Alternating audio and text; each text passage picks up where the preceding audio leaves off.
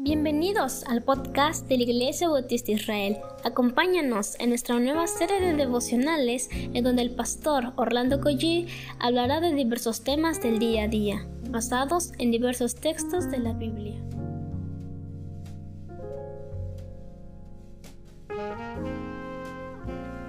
¿Qué tal, amados hermanos?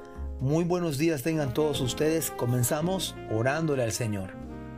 Padre, Gracias porque por ti estamos, Señor, nuevamente abriendo nuestros ojos con ánimo, Señor, con gozo en nuestro corazón.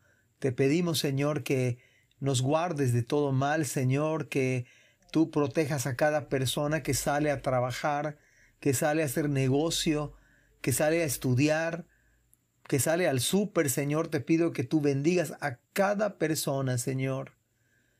Te pedimos ahora también que nos hables a nosotros en tu palabra. En el nombre de Jesús. Amén. En el capítulo 9 de Nehemías estamos y mi nombre es Orlando Collí y estoy sirviendo en Israel y en Dios fuerte. En el versículo número 7 de este capítulo dice la palabra del Señor.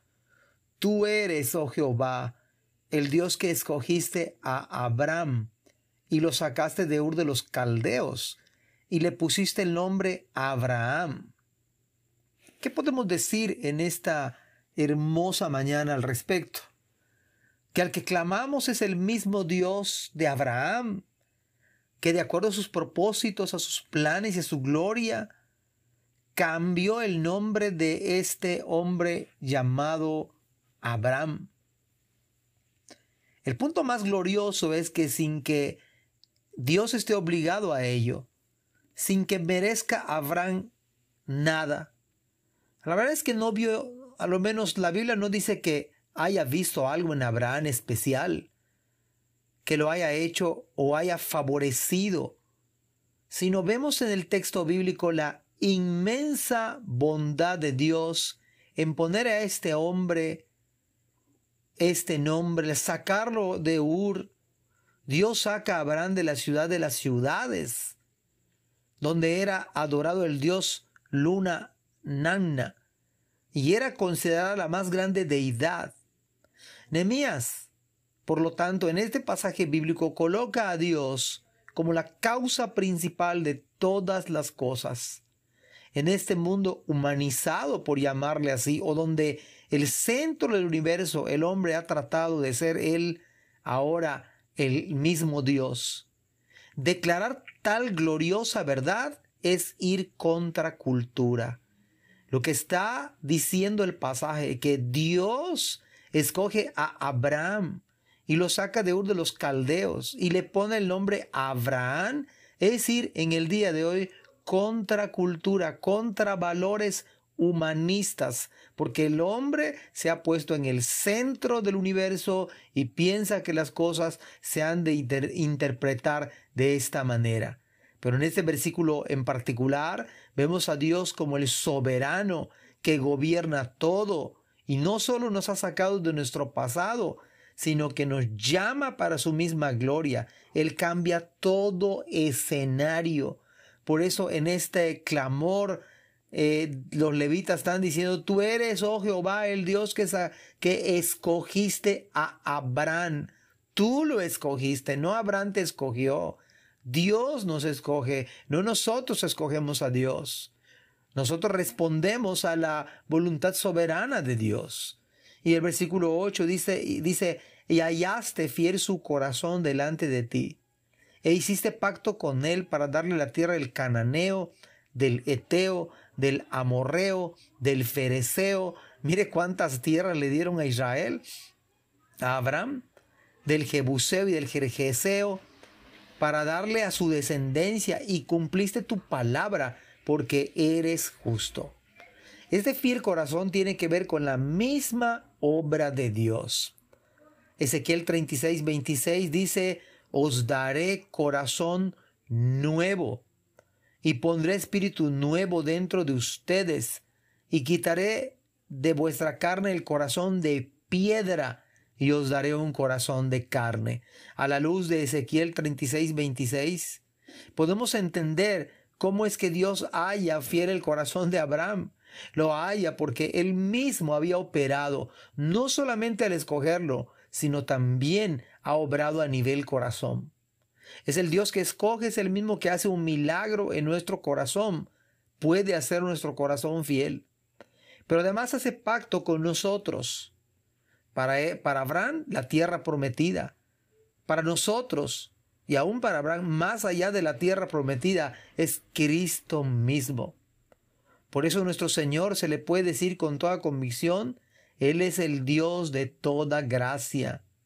No nos trata como merecemos, nos trata con misericordia, con bondad.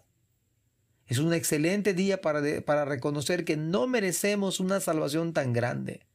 No merecemos el hecho mismo de ser elegidos, de que nuestro corazón haya sido transformado a un corazón de carne. No lo merecemos. No merecemos nada de sus bendiciones, pero podemos decir con tal certeza que nuestro Dios es bueno. Todas sus promesas las cumple en verdad, sin que afecte en nada la justicia de nuestro Dios. Versículo 9. Y miraste la aflicción de nuestros padres en Egipto y oíste el clamor de ellos en el mar rojo. Si escuchó el clamor del pueblo en esclavitud, podrá también escuchar nuestro clamor si pudo sacar de la aflicción a lo que humanamente era imposible, puede sacarnos a nosotros también, aunque se vea imposible. Y si pudo abrir el mar para que cruzaran en seco, puede escuchar nuestro clamor en medio de la pandemia, en medio de la necesidad, en medio de la angustia, en medio de la enfermedad, en medio de la tribulación, porque todos estos pasajes apuntan a un Dios que hace maravillas inimaginables.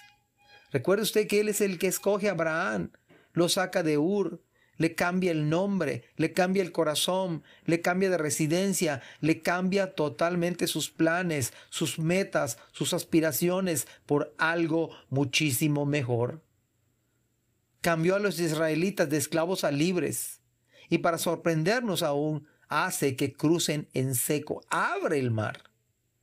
Y esto es precisamente lo que hace el Evangelio de Cristo. Nos cambia nuestra vida completamente y para siempre.